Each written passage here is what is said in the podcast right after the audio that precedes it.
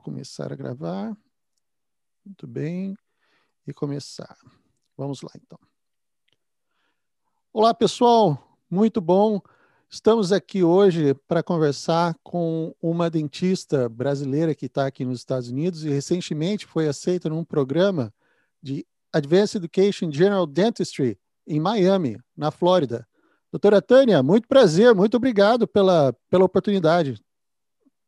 Oi, Jaque, prazer é todo meu. Obrigada por essa oportunidade que você está me dando aqui de falar um pouquinho sobre a minha trajetória e fico muito feliz de poder estar tá colaborando com você. Ah, poxa, muito obrigado. Eu agradeço demais mesmo, porque acho que toda. Acho que essa, essa oportunidade que a gente tem de poder conversar com, com quem passou e que, por quem está passando por esse processo é, é, de, muita, é de muita valia para quem tem esse desejo de, de vir para cá como, como dentista e buscar esse, esse futuro para eles. Eu, como eu, eu sempre digo, quando eu cheguei aqui, eu não tive ah, nada, nem ninguém que me falasse, ou mesmo o período que eu estava no Brasil, para mim era tudo muito, muito nebuloso, muito difícil. E a, a, minha intenção, quando eu iniciei o blog, e mesmo com essas conversas que a gente vem tendo com, com dentistas brasileiros aqui, é, é bastante. A, a ideia, assim, é para poder elucidar e ver que as histórias de cada um são diferentes, mas que muitas vezes acabam sendo parecidas com quem está no Brasil. Então, eu acho que isso é, isso é muito legal. Eu tenho aprendido demais nessa, nesse último mês, que, nesses últimos dois meses que, que a gente começou esse projeto, e está sendo muito legal. Eu, eu tenho aqui, você formou, se formou no Rio de Janeiro. Isso, eu sou carioca, eu me formei na Universidade Federal do Rio de Janeiro, na UFRJ, e depois toda a minha carreira de pós-graduação eu segui com a UERJ. Okay. Eu fiz especialidade pela UERJ, eu fiz um mestrado combinado com a Veiga de Almeida e com a parte laboratorial na UERJ. O meu mentor era um professor da UERJ também. E depois eu fui convidada para fazer o doutorado também na UERJ quando eu terminei em 2016. Poxa, que bacana. Você é, seguiu a, a, carreira acadêmica no Brasil esse período ou você conciliava os estudos com o consultório? É, eu conciliava, porque no Brasil você pode fazer uma dedicação exclusiva, que é só você fazer 40 horas semanais na faculdade, uhum. ou você pode fazer 20 horas semanais e se dedicar o resto do tempo na, na sua clínica. Uhum. E como eu sempre tive muita paixão pela clínica, pela cirurgia, ah, é, eu gostava de ter meus pacientes, de ter minha clínica. É, eu não trabalhava sozinha, eu tinha outros dentistas é, que trabalhavam comigo, ortodontista, endo, prótese. Então, era uma boa troca também que a gente fazia e uhum. sem perder esse contato com o meio acadêmico, com a pesquisa, com os alunos, que você aprende muito Demais. com os alunos também, né? Eu acho que é uma troca, uma simbiose tão grande que você, o que você dá, você recebe em troca Sim. com os seus alunos, né? Então, para mim, a minha vida era completa com essas duas coisas. Eu não conseguia me ver só. É, eu acho bastante.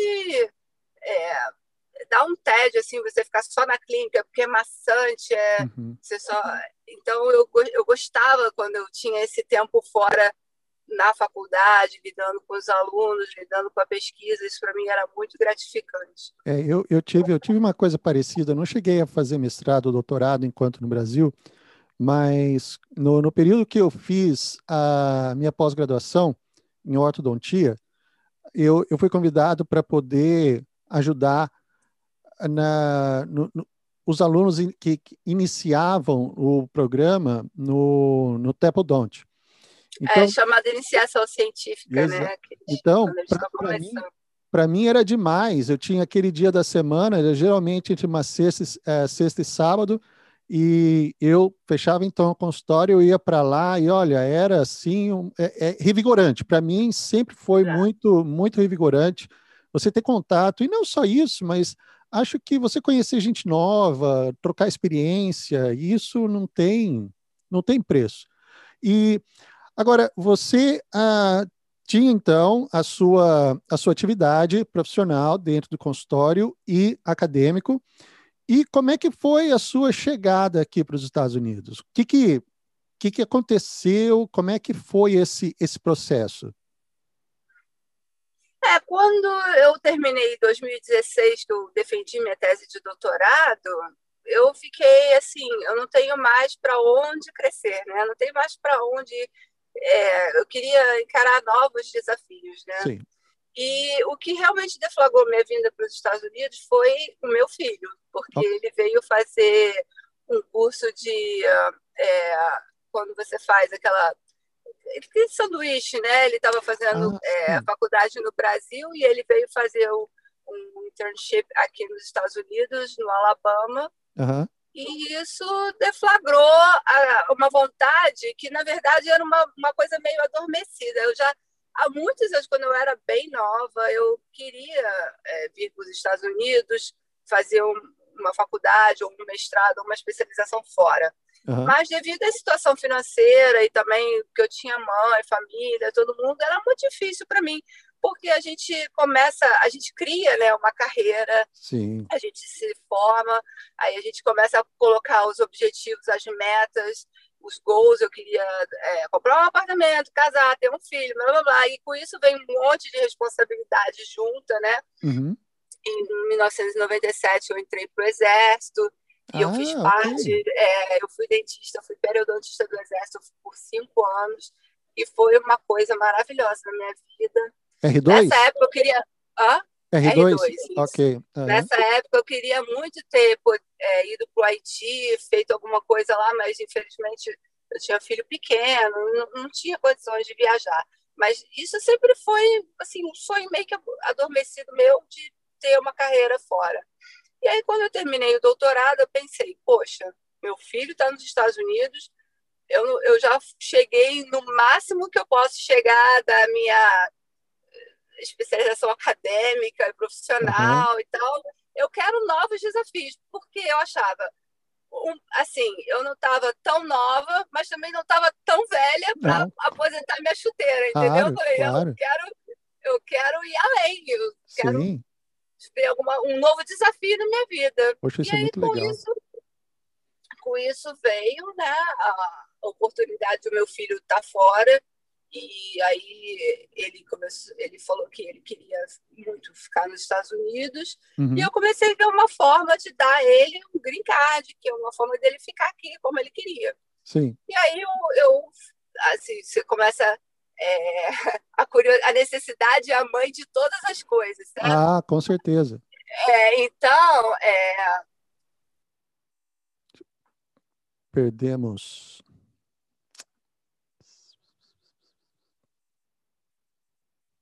Continuar. Ok, então, gravando. Então, é, a necessidade é a mãe de todas as coisas, né? Então, Sim. quando eu me vi naquela situação de querer fazer alguma coisa boa para o meu filho, eu falei, por que não eu também aproveitar essa oportunidade e fazer uma coisa boa para mim também, né? Sim. E aí eu comecei a procurar um advogado, porque, sabe, você quer fazer alguma coisa, mas você não sabe nem por onde começar.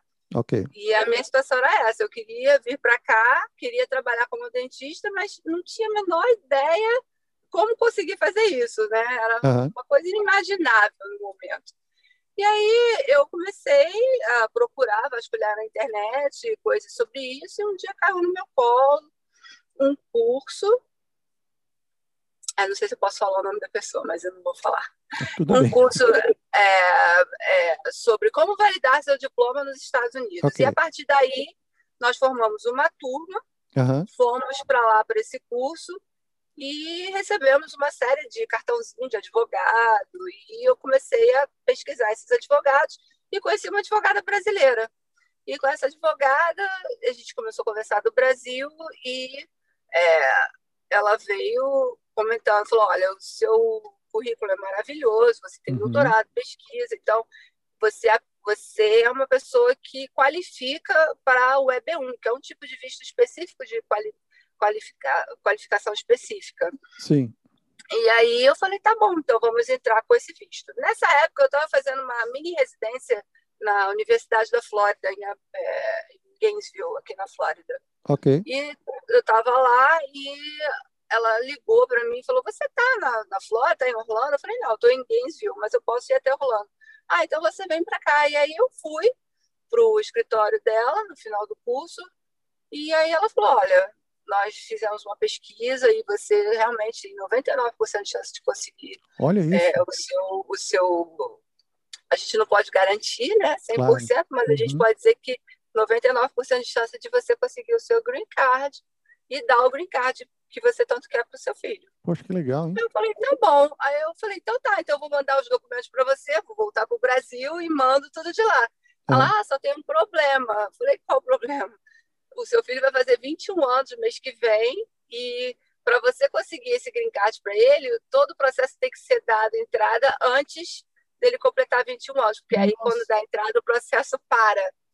Aí eu falei, tá bom, mas eu, eu te mando todos os documentos antes de um mês. Aí ela falou, não, só que pela lei, para você dar entrada no processo, você tem que estar tá morando nos Estados Unidos há 30 dias. Ou seja, eu vim fazer um curso na Flórida e nunca mais voltei para casa. Nossa vida. Então, essa foi a parte complicada. Eu tinha uma filha, eu tenho uma filha, né, que agora está aqui comigo, mas na época ela tinha só nove aninhos e ela ficou no Brasil com o pai e eu fiquei aqui com ele nos Estados Unidos. Caramba. Sem perspectiva. De voltar. Foi muito, é, foi muito difícil na época. Foi uma decisão tomada em conjunto, foi uma decisão que é, precisou de muita maturidade, uhum. precisou de muita entrega, porque meu marido precisou abrir mão da carreira dele, que uhum. deu é, uma pessoa que tinha uma boa carreira, né? É, da minha filha, que era pequenininha, mas que ela teve maturidade suficiente para escolher, falar não, mamãe, se é para o meu, meu irmão, se é para você, então eu também quero. Olha e só. daí ela conseguir segurar a onda, né, de uhum. ficar uhum. tanto tempo longe da mãe. Então os dois ficaram lá, eu fiquei aqui com ele, porque eu não podia voltar para o Brasil.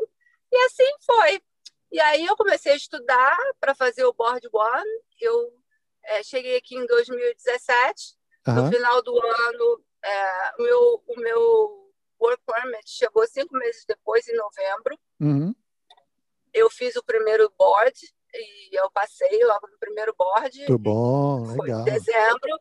Aí, logo na sequência, eu apliquei para Nova em fevereiro. Sim. Mas aí eu não consegui entrar para o bench test. E aí, logo depois que eu terminei a Nova, eu fiz o board 2 em maio e comecei a aplicar para as faculdades. E aí, agora, esse ano, eu consegui entrar para a Universidade da Flórida. Parabéns, desde, parabéns. Estou tentando desde 2018. Não, muito bom. Agora, ah, só voltando, voltando um pouquinho, você falou com relação às provas, né? Hoje a gente sabe que os boards eles acabaram sendo integrados em um, é uma prova só.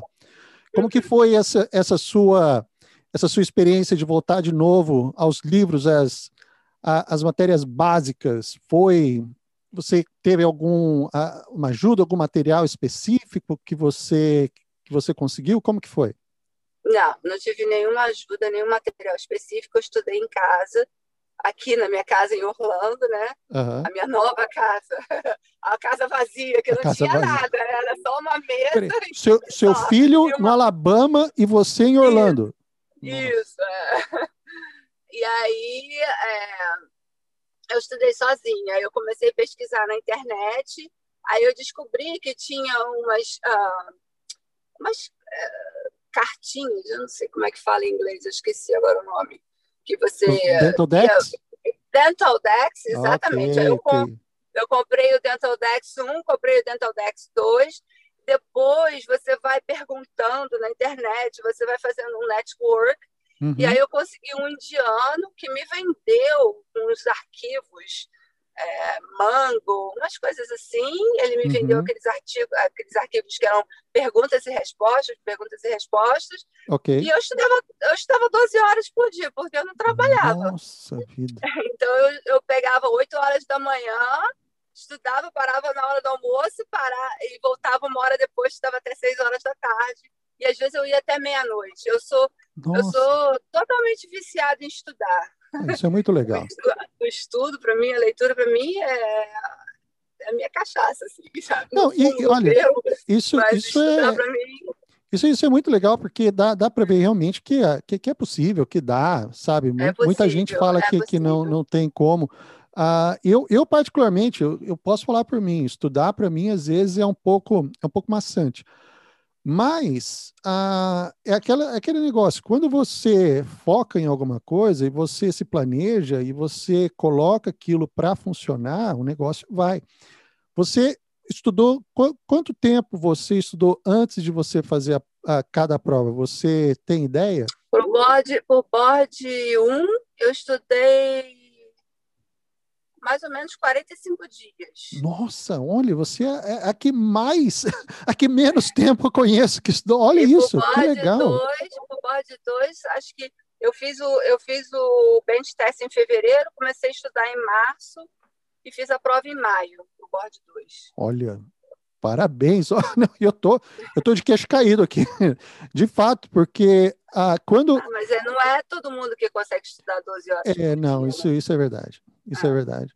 Eu, eu digo isso porque uh, eu não fiz. Uh, bom, eu, eu tentei a, a prova do board parte 1 duas vezes, fiquei por isso aqui para passar nas duas. Mas quando eu fiz a prova do, do antigo NERB, que a gente chamava, hoje chama o CDCA, a, a matéria dessa, dessa segunda prova, ela era sempre, é, ela é voltada na mesma, no mesmo estilo ou no mesmo conteúdo do, do bode parte 2. Então. É mais, é mais clínico. Mais clínico. É mais voltado para a clínica geral. Exato. Então, eu lembro que para eu estudar para essa prova foi foram uns três, quatro meses. Mas na época, então, a minha filha, ela era, ela era bebê, então eu era o responsável de colocar ela na cama entre sete e meia e oito horas, daí eu tinha, de, da, tinha estipulado para mim, das oito às onze da noite, sentar na escrivaninha e só, só estudar. E isso, então, me possibilitou, me possibilitou passar. Mas eu, eu senti um pouco de dificuldade na prova, no, na parte 1. Acho que foi assim mais uh, falta de, de metodologia de estudo. Depois eu paro para pensar e, e, tento, comecei a ver, olhar um pouco para trás, e eu acho que dedicar um pouco mais de tempo propriamente dito para estratégias, criar estratégia para poder para poder estudar, porque Hoje, eu, eu tive uma conversa com, com a doutora Juliana Kenge, ela é de, ela está tá em Houston, no Texas, e ela disse que a prova do, a prova integrada hoje, ela está é assim mais atrativa para quem para quem já está trabalhando, porque consegue fazer a, a interrelação das ciências básicas com a parte clínica. São dois dias de prova, são 500 questões em vez de 900, sabe? Então, muito melhor, muito isso, melhor. Isso acaba, isso acaba ajudando. E no trabalho mesmo, eu tenho, eu, eu tenho conversado com dois dentistas que estão lá comigo também, que estão, estamos planejando fazer a prova integrada esse ano. Vamos ver se vai dar, se vai dar certo, como é que, como é que vai, vai rodar. Mas falando do, do, do curso da Nova, você aplicou para a Nova e para fazer o AGD também? Não, apliquei para fazer o curso normal, curso okay. de três anos. Ah, ok. Seria então o aquele o, o DMD. É. Ah, o DMD, tá. Então você sairia de lá com o DMD. E agora nesse no, no, curso que você foi aceita, uh, você foi você foi aceita no Advanced Education General Dentistry. ADD da Universidade da, de Miami. De Miami. São dois anos de curso? Dois anos. Dois anos, ok. Na é... verdade é um GPR, é General Practice Residency. Ah, ok. Legal. E isso vai te possibilitar trabalhar na Flórida? Na Flórida, isso. Muito bem. Poxa, mas isso, isso, isso é muito legal isso foi em 2017 que você veio para cá e quatro anos depois você já está encaminhada para iniciar. Para mim, foi uma eternidade. Bom, é verdade. É, não.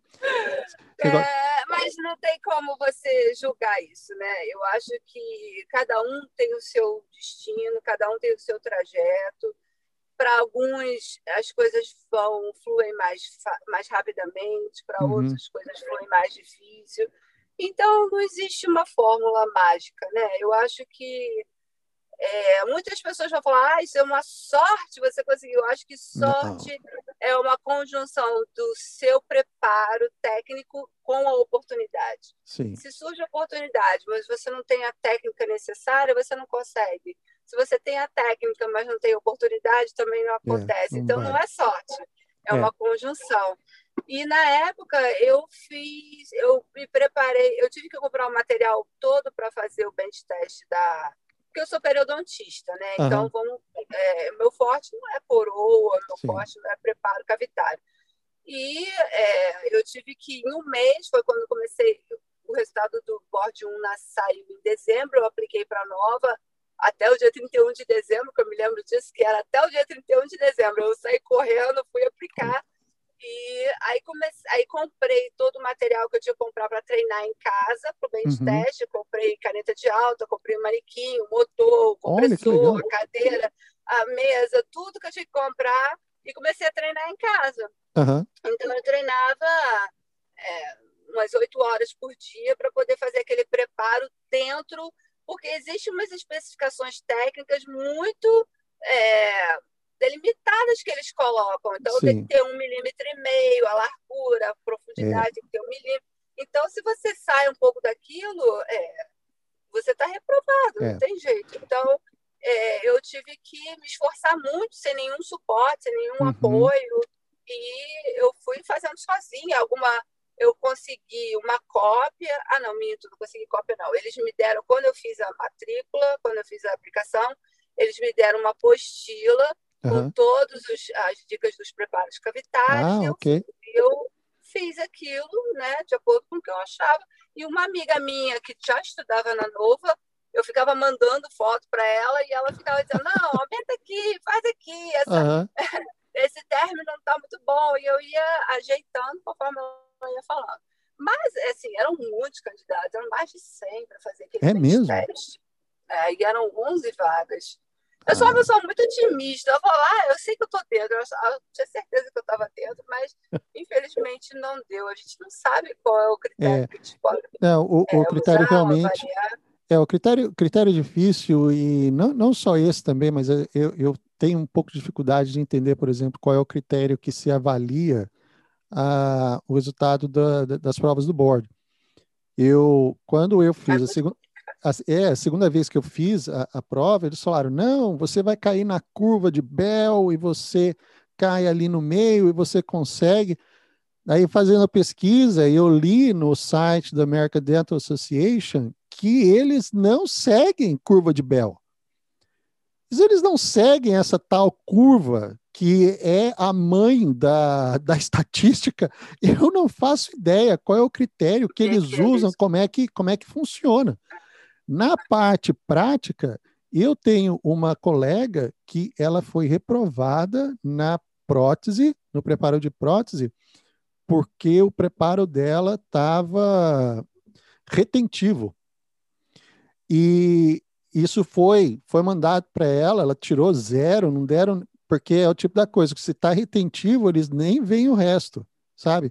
Então, acho que assim, mais crédito para você ainda por ter por ter feito isso tudo sozinha e sem sem ser o seu a, a sua especialidade, sabe? Porque para fazer preparo de prótese realmente e, e para seguir os critérios que eles usam também, olha, não é não é nada fácil. E esse, esse bem bom, bench test é só só com manequim, não teve, claro, não teve nada com, com o paciente. E quais, quais são suas, suas expectativas, então, voltando para o curso? O curso começa quando? Primeiro de junho. Primeiro de junho. e quais, quais são as suas expectativas iniciando? Porque você vai voltar um pouco na, naquelas áreas que você não não teria o domínio, como dentística, endo. Como que está é, isso para é você? desafio, né? Para mim vai ser um desafio na endo, porque tem mais de 20 anos que eu não faço endo na minha vida. E, mas é uma forma de eu melhorar como pessoa, melhorar como profissional. Claro é o desafio que me move, entendeu? Legal. Eu, quando estava estudando para o Board One, e o board, principalmente o Board 2, que fala muito de endo, né? Uhum. Que eu vi as técnicas de endo, que eu fiquei encantada com ela. Eu falei, nossa, eu não sabia que endo era tão maravilhoso.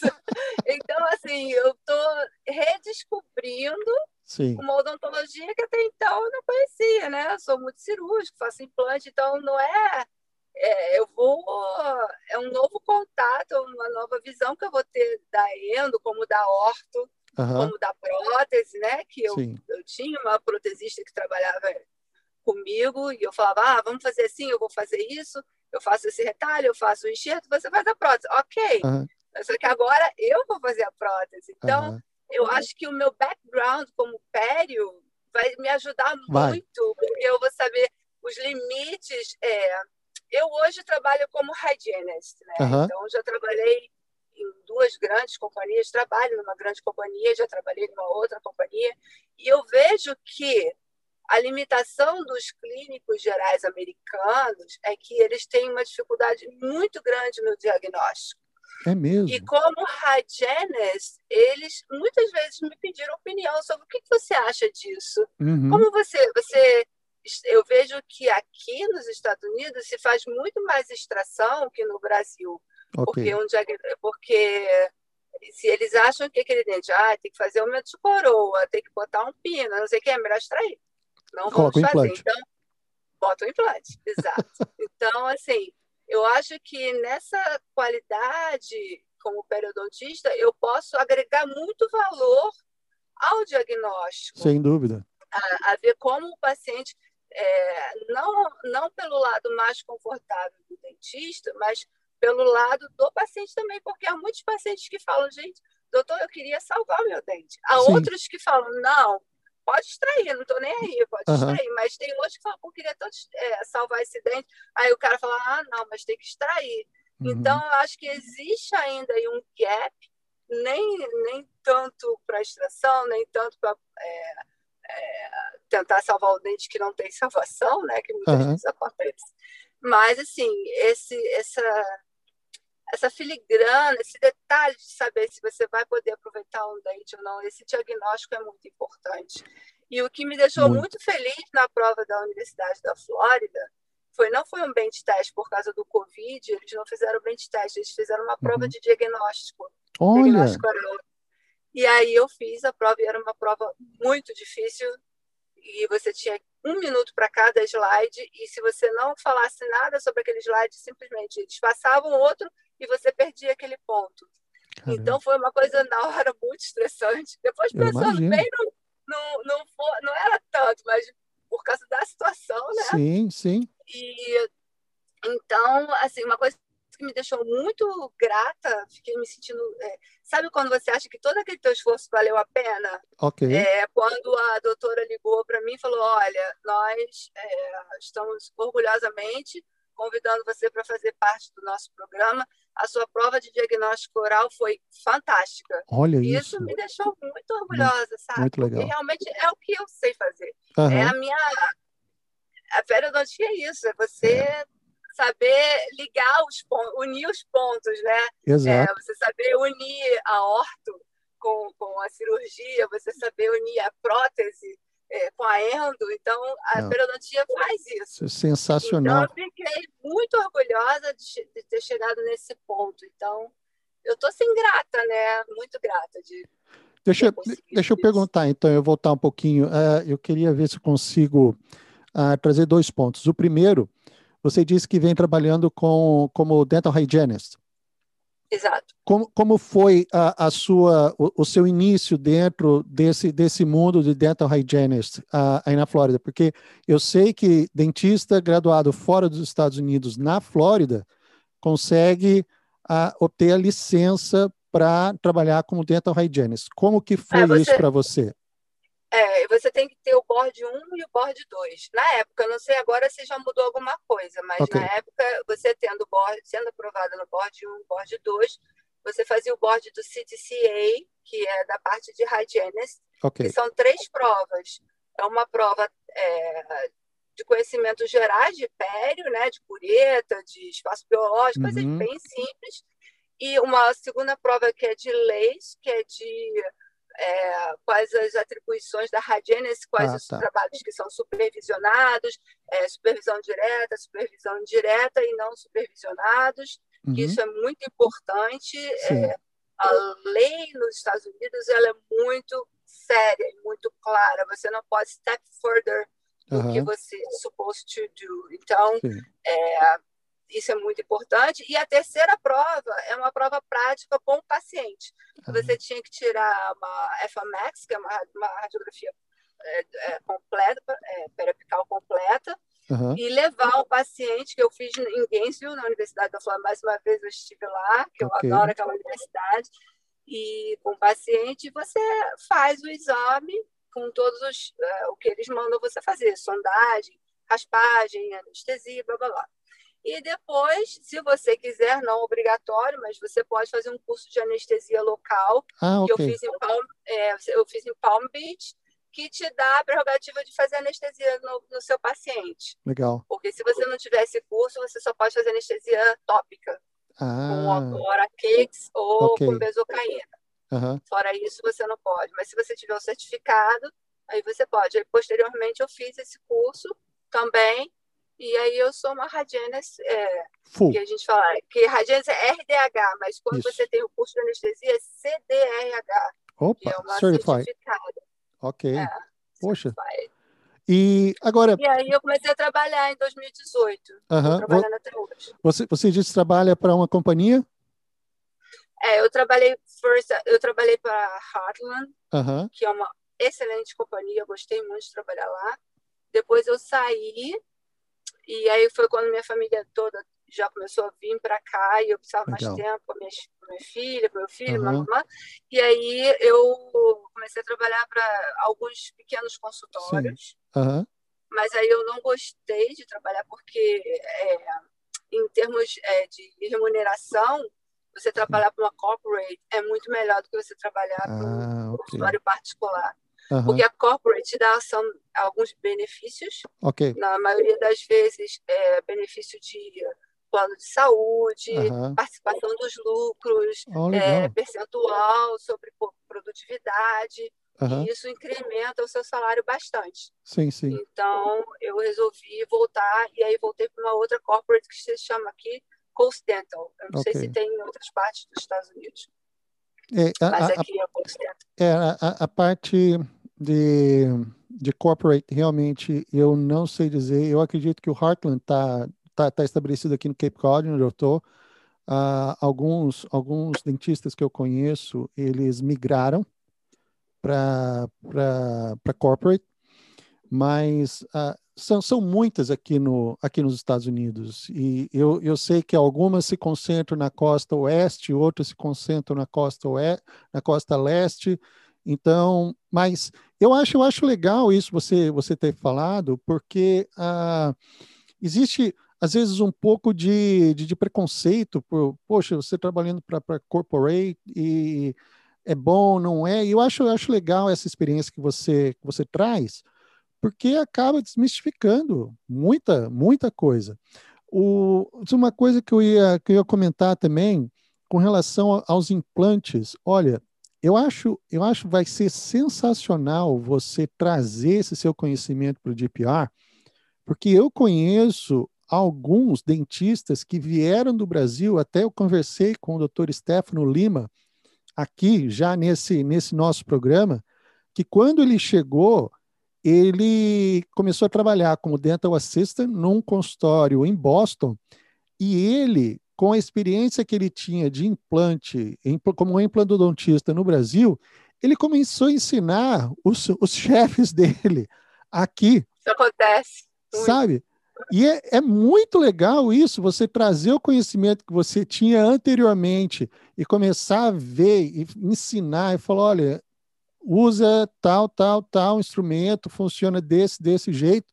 E, e acho que isso, isso é realmente uma coisa muito legal, não tem preço você poder compartilhar desse, desse conhecimento que você tem com gente que está lá na frente, assim, de, diríamos, uh, já é um dentista graduado, formado aqui, mas você tem a oportunidade de ensinar para eles. Eu acho isso, nossa, vai ser sensacional para você, com certeza. Agora, uh, você, você disse que a, a, sua família chegou então do Rio de Janeiro de vez para cá em 2018. Isso. 2018. Uhum. Ok, e como é que foi essa transição para a sua, sua pequena? É, os meus filhos, eles no Rio estudavam em escola americana, então eles foram alfabetizados em inglês primeiro. E tá vendo como é que isso é uma coisa subliminar? Eu já já tinha colocado isso na minha cabeça. Eles vão falar inglês melhor que eu, que eles, eu quero que eles tenham uma melhor oportunidade. Nossa, que bacana. Então, é, não teve muita dificuldade em questão ao idioma. Uhum. Nenhum dos dois precisaram fazer sol, nada disso. Sim. Teve a dificuldade da minha filha pequena em aclimatar com as crianças, né? Okay. Porque ela estudava numa escola americana lá no Brasil desde dois anos de idade. Então, uhum. era, era a nossa segunda casa lá. Tá. E aí, quando ela veio para cá, ela sofreu um pouco, né? Mas isso foi tão bom para ela, porque ela é uma adolescente hoje tão segura, tão independente, ela tão sabe o que ela quer da vida, ela quer fazer uhum. medicina, ela já Olha. tem todos os pós-graduados que ela quer fazer, ela quer ser neurologista. E quando ela soube que eu passei para a Universidade da Flórida, ela já aplicou para quatro magnet schools, uma delas de medicina em Miami.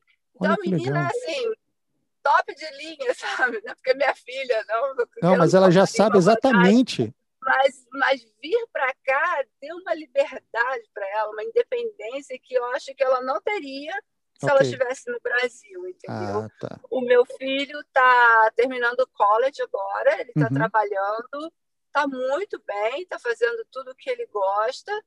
E assim, é, ainda bem que eu fiquei na Flórida, porque eu não queria ficar longe, é, me separar de ninguém, entendeu? Sim. E, e para fazer outra mudança, se fosse para outro lugar mais longe, ia, outra mudança ia demandar muito mais esforço uhum. da nossa parte e da parte deles também. Sim. Mas, assim, nós estamos felizes agora com a, com a saída para Miami. Está todo mundo muito com aquela expectativa boa, sabe? Sim. Que oh, vai ser uma coisa melhor, vai ser uma vida boa, tá todo mundo alegre. Ah, isso, isso é legal. Você, ah, uma vez concluído, bom, eu vou dizer para você, dois anos voa. Tá? Passa muito rápido. Dois anos voa, isso aí vai passar. Você é. vai, você vai piscar o olho quando você vê, você já está com o canuto na mão. E você, Exato. bom, você, você disse que a sua intenção, então, é permanecer na Flórida. Algum local, alguma, algum local geográfico na Flórida que te, que te atrai mais? Olha, se tudo der certo e eu me der bem, eu quero ficar em Miami mesmo, porque uhum. eu acho que para o meu marido, profissionalmente, tem mais opções de trabalho para ele em Miami, que é uma cidade okay. maior. Uhum. Aliás, tem muitas características semelhantes ao Rio de Janeiro.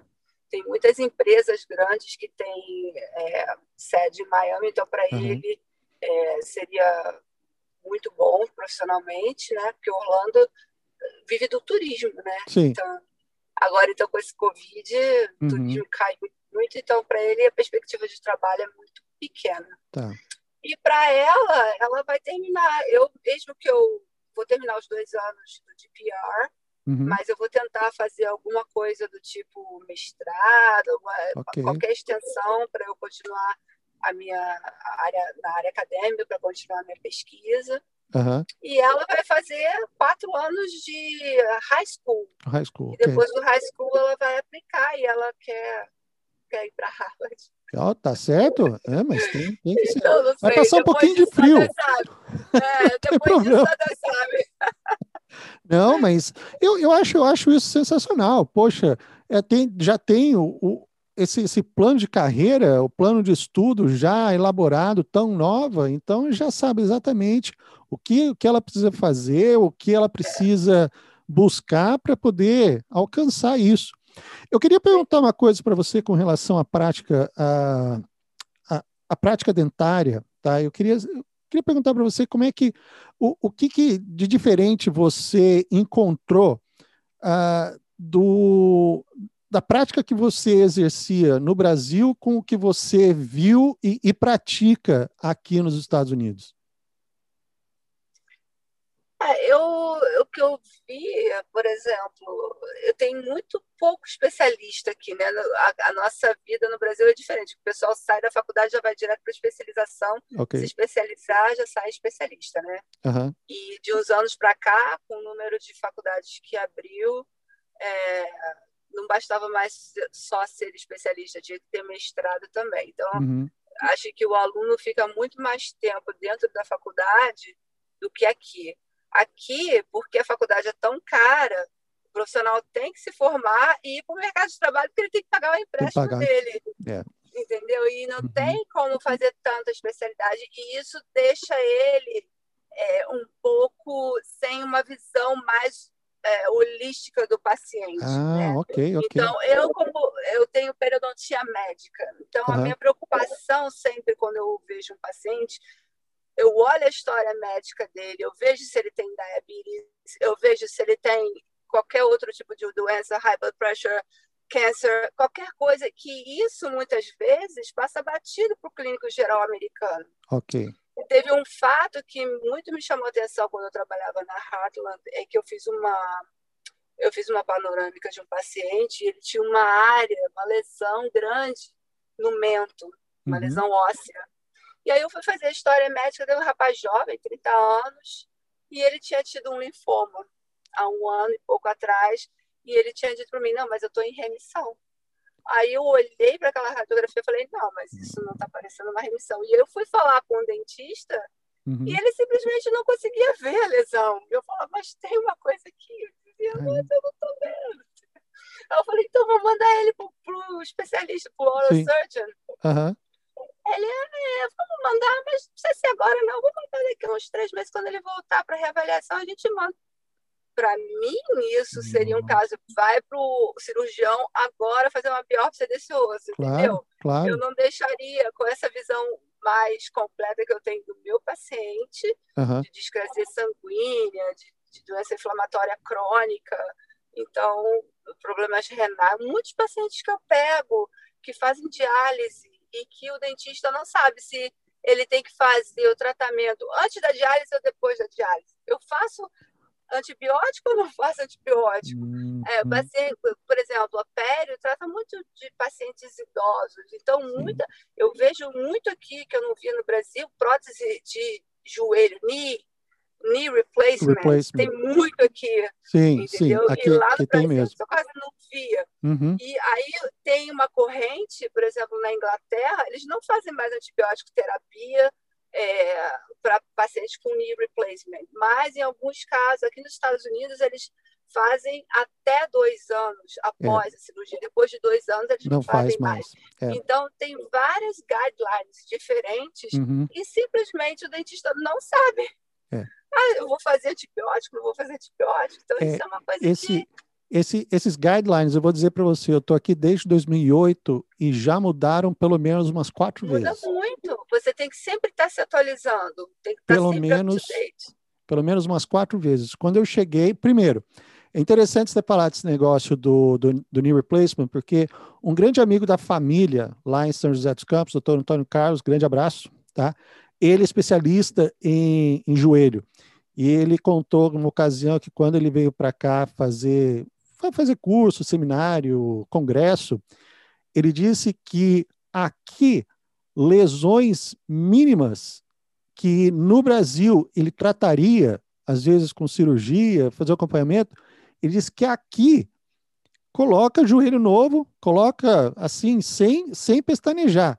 Ao passo que lá, para ele colocar um joelho, fazer um knee replacement, nossa, mas tinha que estar tá todo perdido. Sim, mas está assim totalmente sem condição. E aqui vai um atrás do outro. Vai um atrás do outro. Gente nova. Um atrás do outro. Eu tenho, eu tenho paciente, eu tenho paciente de 45 anos com, com knee replacement, sabe?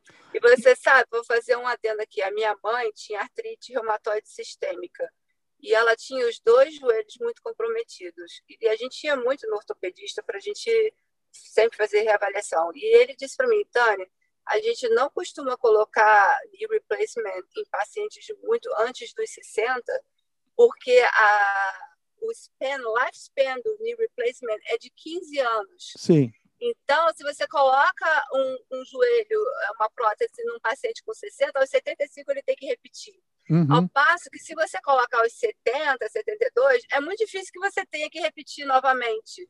Então, eles levam o lifespan in consideration, uhum. o que aqui não é verdade. Porque Nem sempre. Eu, como você, eu também vejo pacientes de 50 anos com Sim. os dois joelhos uhum. com prótese, entendeu? Sim. E a gente sabe que quando eles tiverem 65, eles vão ter que repetir a cirurgia porque é a durabilidade da prótese. É, a, aqui, então, a, aqui o que tem mandado atualmente é o, a palavra final do médico. Logo quando eu cheguei, knee replacement, tomou, tomou antibiótico? Não, vai para casa. Tomando todos. Vai, vai para casa. E hoje a, a gente obtém o, o, telefone do médico, entra em contato com eles e fala, olha, o fulano está aqui, precisa fazer tratamento odontológico. E precisa tomar pré-medicação?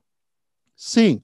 Não e a gente segue segue esse esse padrão deles. Exato, Porque alguns, como você disse, ah, eles já sentam na cadeira e falam: eu fiz o, o knee replacement tem um ano e meio atrás, o meu médico disse que até dois anos eu precisava tomar o, o antibiótico. Eu tomei antes de vir para cá. Eu falei, beleza. A gente fala, beleza, então vamos lá, senta e a gente manda brasa.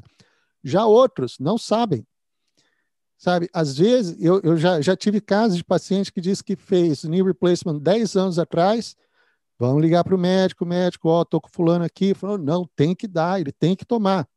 Quer dizer, então você fica realmente dependente da palavra final de, do cirurgião, Exato. do médico, para você poder saber para onde que você vai. Não tem, não tem como você. Não tem como. Você fica, fica preso fica preso em cima disso. E, e não só o knee replacement, também o, o quadril. Muitos pacientes com. Paciente com, com quadril. de quadril. Isso. Outra coisa também que tem muito aqui, que você não vê muito no Brasil, é implante de marca-passo. Então, existe uma corrente. Essa semana eu estava discutindo isso com o meu dentista lá, uhum. e a gente tem muito paciente com marca-passo. E Sim até onde eu sei, até onde eu sabia na minha periodontia do Brasil, paciente com marca-passo não poderia fazer ultrassom, cavitron, cavitron, né? Uh -huh. Então, eu falei com ele, eu falei, olha, paciente com uh, pacemaker, a gente não faz cavitron. Aí ele falou assim, ah, não, mas isso já caiu. Aí eu falei, eu não sei se caiu, você tem certeza? Ela, ah, lá no, na minha faculdade a gente fazia totalmente. Aí eu peguei, fui lá, dei um Google, uhum. fui lá na ADA Guidelines Sim. e fui olhar. Não, a, a, a, os guidelines da ADA estão muito em cima do muro. Diz, ah, alguns trabalhos mostram que não, não tem problema, mas é mais com piezo elétrico. Uhum. Mas outros trabalhos falam que pode alterar Sim. quando é eletromagnético. Então é melhor é, não fazer.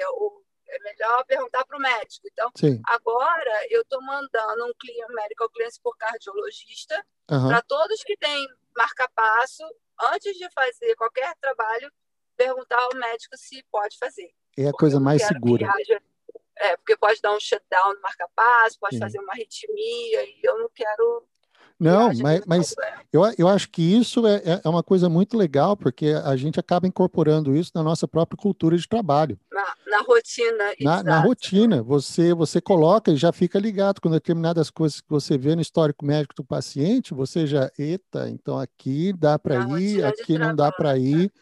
E você começa a ter contato com, com os médicos e faz, causa realmente essa, essa visão holística que você, que você mencionou anteriormente, de realmente enxergar o paciente não só aquela cavidade oral, mas conseguir entender e fazer essa, essa interrelação toda entre a saúde geral do paciente e, e, a, e a, saúde, a saúde bucal dele. Né? Outras doenças como diabetes não controlada ou HIV.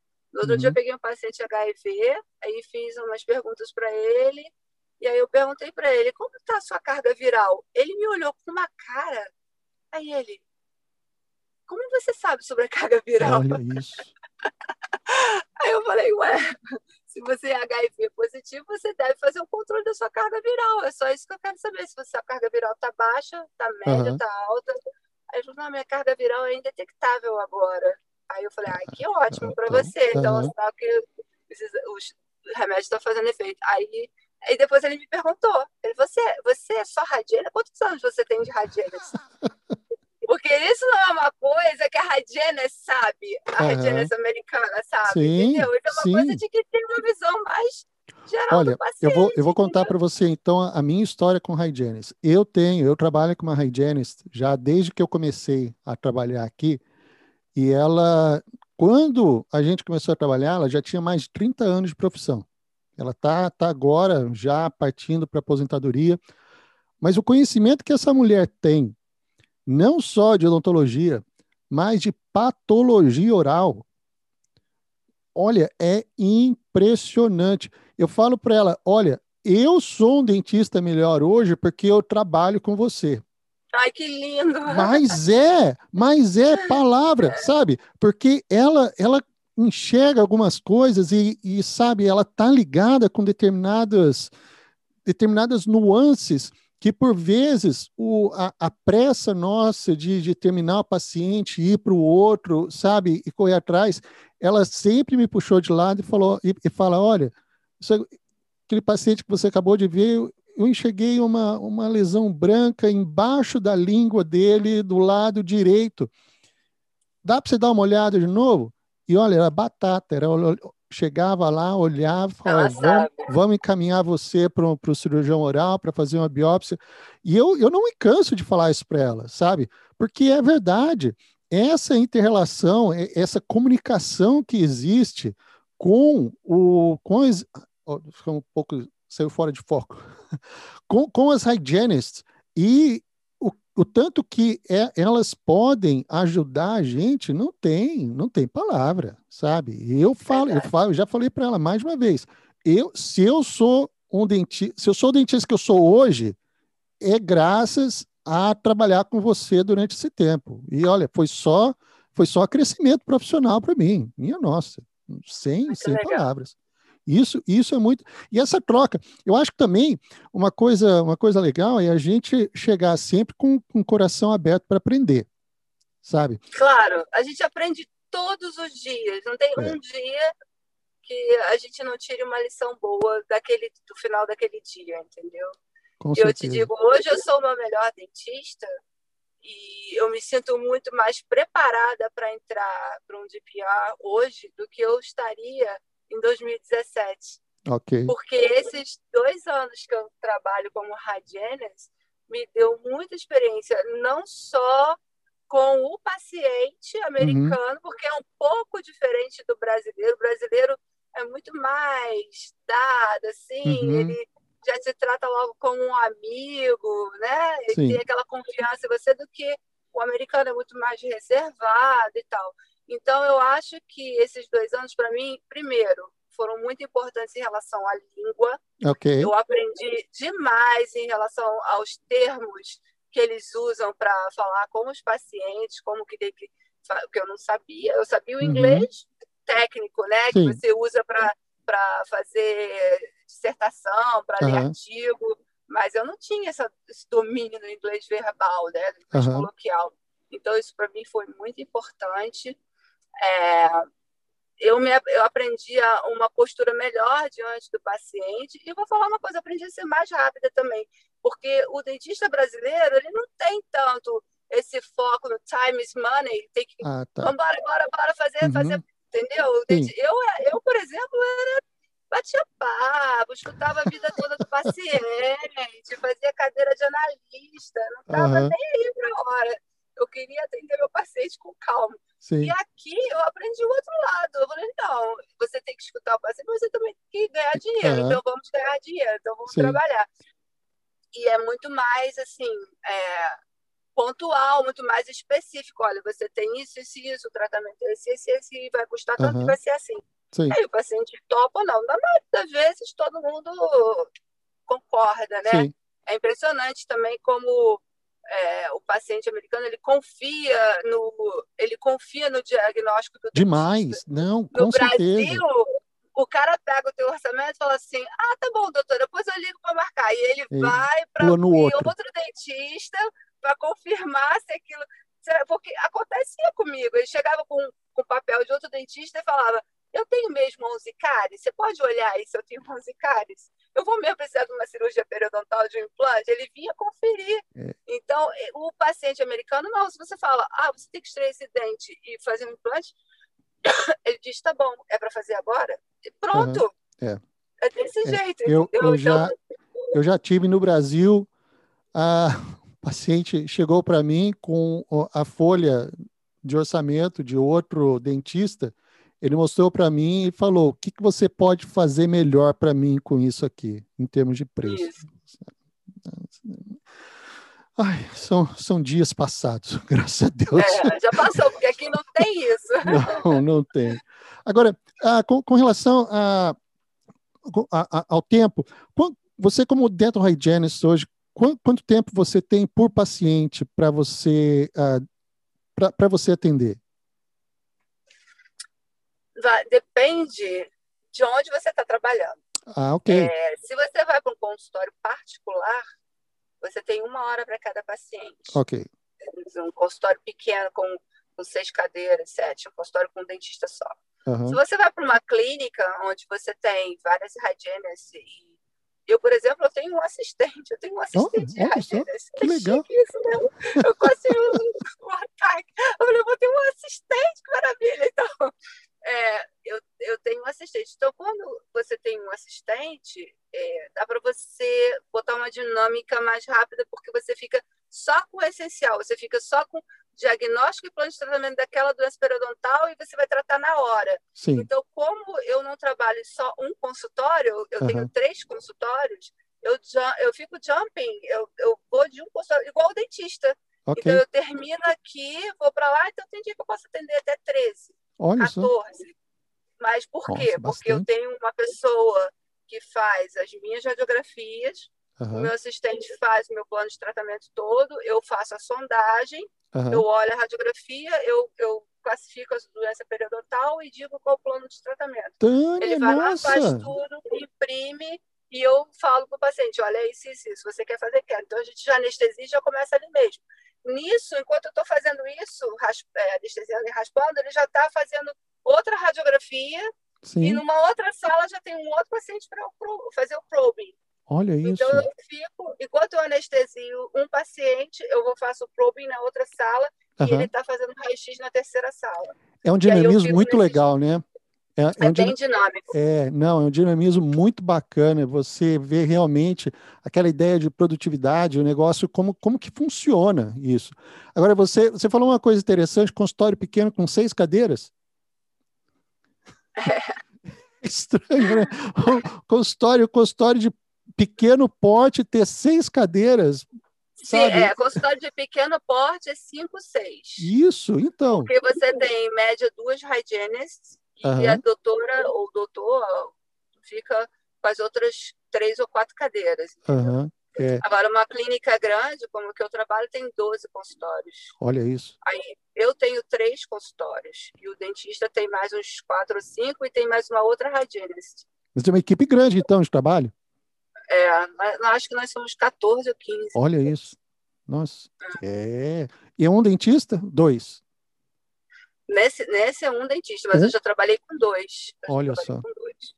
Agora, a, aí na Flórida tem também a. Eu, só trazendo um pouquinho antes, eu, eu conversei com uma, com uma dentista brasileira. Hoje ela é dental hygienist no estado de Washington, em Seattle, e lá uh, existe o expanded uh, function do hygienist. Expanded functions. Essa, esse expanded function tem na Flórida também? Tem, tem. É, para fazer radiografia, né? E uh, a anestesia, que eu já tenho também. Restauração. E também já tenho. Restauração. Ah, não, na Flórida a lei não permite ah, restauração okay. ainda. Uhum. Na Flórida vai ser um curso de dois anos ok para você é, complementar para você poder fazer as restaurações. Tá, ok. É porque ah, na, na, no estado de Washington, em Nova York, existe, no estado de Nova York, existe esse expanded function do, do hygienist, que dá a, o, o dentista faz o preparo e logo em seguida vai para fazer e, e faz, a, faz, a, faz a restauração. Isso mesmo. Uhum. Olha, Tânia. É, mas ainda não está aprovado na Flórida. Ainda não. É, aqui em Massachusetts também não está, mas a coisa está tá desenrolando. Vamos ver como é que como é que vai ser. Olha, eu queria eu queria agradecer demais o seu tempo. Olha, foi eu que muito. agradeço a oportunidade. Não, foi, foi muito legal esse papo. Vamos vamos ver. Olha, quando você iniciar o programa lá, dá um alô para a gente poder voltar, voltar a conversar e, e, você poder passar da sua experiência ali. Eu queria agradecer demais você pela, pela sua disponibilidade, parabenizar você mais uma vez. E olha, que Deus abençoe, muito sucesso para você aí e bola para frente, muito legal. É, só para terminar, Jack, eu agradeço muito essa oportunidade que você está me dando e eu queria só dizer para quem é jovem, para quem não é tão jovem quanto eu, que não existe o impossível. Legal. Tudo é um mindset. Você coloca o seu objetivo, você coloca foco, uhum. é, perseverança. Nada vem fácil, nada é fácil. Sim. Você tem que perseverar e muita fé, porque o que importa é o seu mindset. Se você disser eu vou conseguir, você vai conseguir. Para uns vem mais rápido, para outros demora mais, mas todo mundo consegue. Excelente. Não existe a palavra impossível. Muito tá bem, bom? olha, Tânia, obrigado de novo, de coração, meus parabéns e muito, sucesso muito na sua na sua jornada, começando no meio do ano. Exatamente, pode deixar. Um muito abração. Obrigada. Abraço, tchau. Tchau, tchau.